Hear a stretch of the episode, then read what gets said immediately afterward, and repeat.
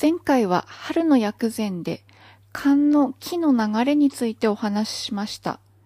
寒の木の流れを改善する食材として、グレープフルーツやジャスミン茶を紹介しました。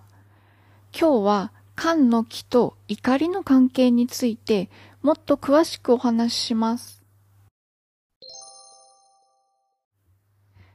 以前もお話ししましたが、感情と臓腑には密接な関係があります。あらゆる感情は心が受け止めます。心臓の心です。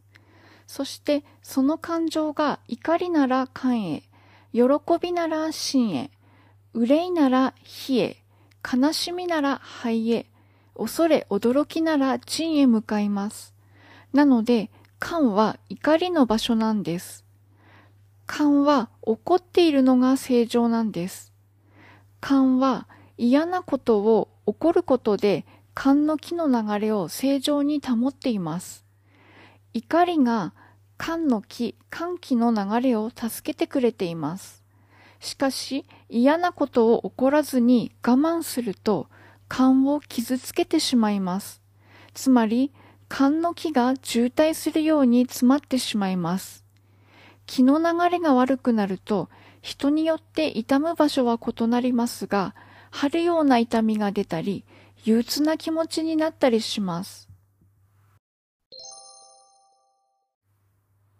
激怒することは肝を傷つけます。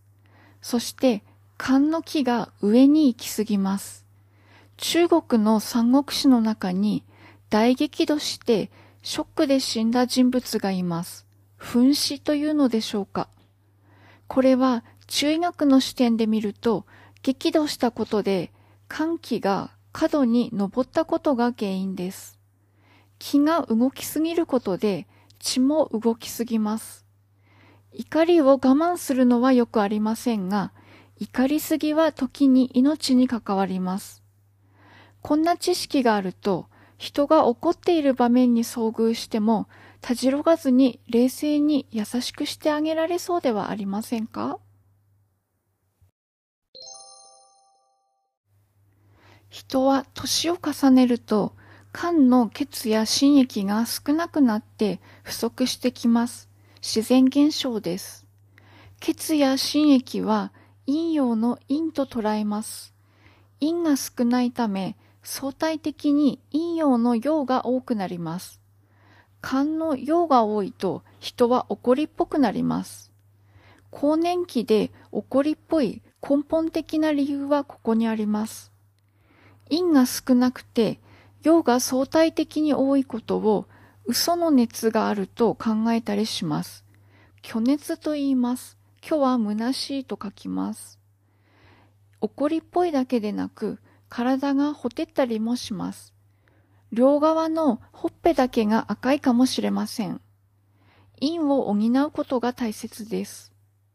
陰を補ってくれる食材は、ほうれん草、人参、イカ、サヨリ、ハマグリ、キクラゲ、ゴマ、豚肉などです。クコの実もおすすめです。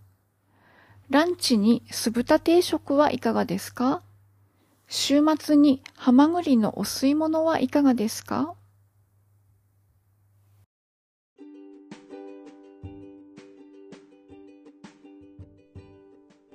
本日は聞いていただいてありがとうございました。ここ夏目でした。